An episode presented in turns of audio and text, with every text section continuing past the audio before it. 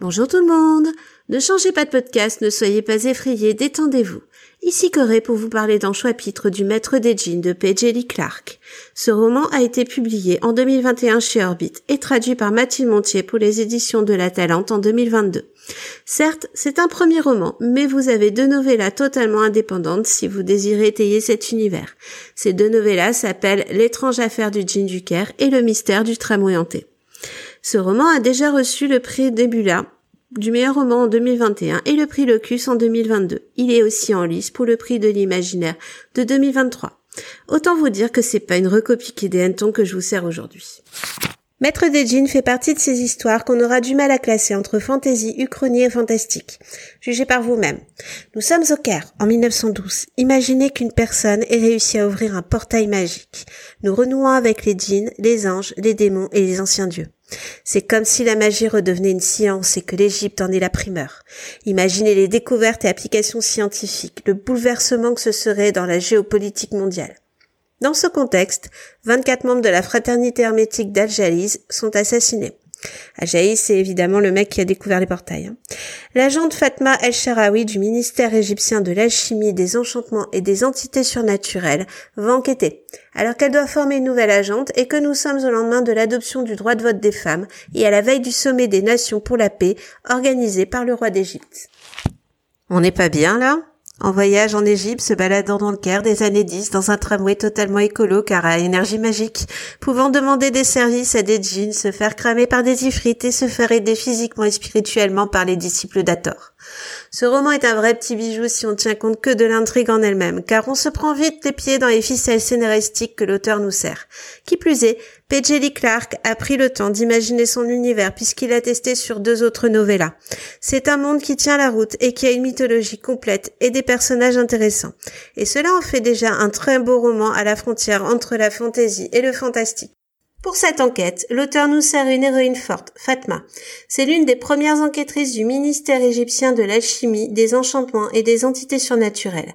Car si l'Égypte n'était pas un exemple sur le domaine de l'égalité homme-femme par rapport à son mentor colonial qu'était le Royaume-Uni, autant vous dire qu'avec la découverte du monde magique par le mystique soudanais Ajaïz, ça a bien renversé la vapeur. Les femmes occupent de plus en plus de postes dits masculins et Fatma joue avec les deux codes ici, puisqu'elle s'habille en homme, elle a les cheveux courts et elle a un costume anglais pour faire exotique comme elle dit. Lee Clark se moque ainsi des modes orientalisantes qu'on a eu en Occident, ce que je trouve hilarant. Avec Fatma, on va parler de liberté de vote, de liberté de porter le djihad ou non avec sa petite protégée et par conséquent de liberté de religion. On parlera aussi d'orientation sexuelle puisqu'on apprend qu'elle est homosexuelle et que c'est une situation certes un peu cachée en Égypte, je vous rappelle qu'on est en 1910, hein, mais pas forcément problématique. On se pose aussi la question de la sororité et de son importance quand le droit des femmes émerge dans un pays à forte tendance masculiniste. Ensuite, l'auteur va plus loin dans le genre puisqu'il intègre la magie dans le quotidien, le développement économique et technologique. Par exemple, le responsable des archives dans le ministère des Affaires surnaturelles est un djinn, et le djinn n'est plus considéré comme une créature mais comme un migrant ayant un avantage technologique. Comme preuve, le don des djinns est le bâtiment du ministère qui est en fait rien d'autre qu'une immense horloge magique géante. Pour chaque élément fantastique, l'auteur prend soin de l'intégrer de manière très réaliste dans l'univers réel. C'est ainsi que de romans de fantasy ou fantastique, peut-être même du steampunk tardif, pourquoi pas, on passe à une uchronie. Pour ceux qui auraient décroché seulement maintenant, et je vous trouve très courageux de m'avoir suivi jusque-là, hein, on va reprendre un petit peu. L'Uchronie est une reconstitution fictive de l'histoire relatant les faits tels qu'ils auraient dû se produire. Un exemple très fréquent que vous avez sûrement dû connaître dans la série, c'est le maître du haut château qui prend l'hypothèse de et si l'Allemagne nazie avait gagné la Seconde Guerre mondiale? L'Uchronie est un formidable bac à sable pour les historiens quand ils veulent vérifier des théories sur l'importance d'un personnage ou tout simplement l'importance d'une bataille. Mais dans les mains d'un scientifique à la plume bien aiguisée comme P.J. Clark, ça donne ce magnifique univers. En effet, en donnant un avantage magique qui devient technologique, l'auteur change totalement la géopolitique mondiale. Nous sommes en 1912, en Égypte. Cette année-là, nous sommes sous la tutelle britannique et le seul événement notable est la découverte du buste Nefertiti.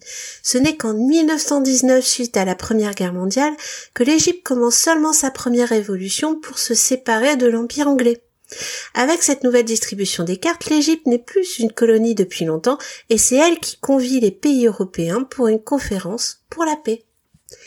Et c'est sur ce point final que je vais insister pour vous inciter à lire ce roman et pour souligner son importance. Pendant très longtemps dans la littérature de l'imaginaire, on a eu une prédominance de la culture blanche occidentale et masculiniste. Depuis plusieurs années, nous avons des autrices féministes qui apparaissent, nous donnant de plus en plus d'héroïnes fortes et une vision beaucoup moins caricaturale des relations hommes-femmes. On commence aussi petit à petit à ne plus avoir de prédominance de couples mariés hétérosexuels. Avec Maître des Jeans, nous sommes dans une vague qui se précise depuis quelques années avec de la fantaisie et de la science-fiction africaine, contenant des autoristes comme Nenni Okorafor, Namina Forna et S.A. Shrakaperti. Petit à petit, nous avons de plus en plus d'œuvres qui nous sortent de notre culture occidentale, nous ouvrons de plus en plus l'esprit sur l'histoire et nous affranchissons d'une certaine vision du monde, qui a encore des traces de colonialisme. Et c'est aussi cela le but que l'auteur a eu en écrivant ce livre. N'oubliez pas l'information la plus importante de cet épisode, à part lire le maître des jeans de P.J. Clark bien sûr, c'est que Chapitre fait partie du label Podcut. Ce label, ça pourrait être un peu votre seconde maison si vous le désirez, en rejoignant le Discord par exemple, ou en souscrivant au Patreon. Tous les liens seront bien entendu dans les notes de cet épisode.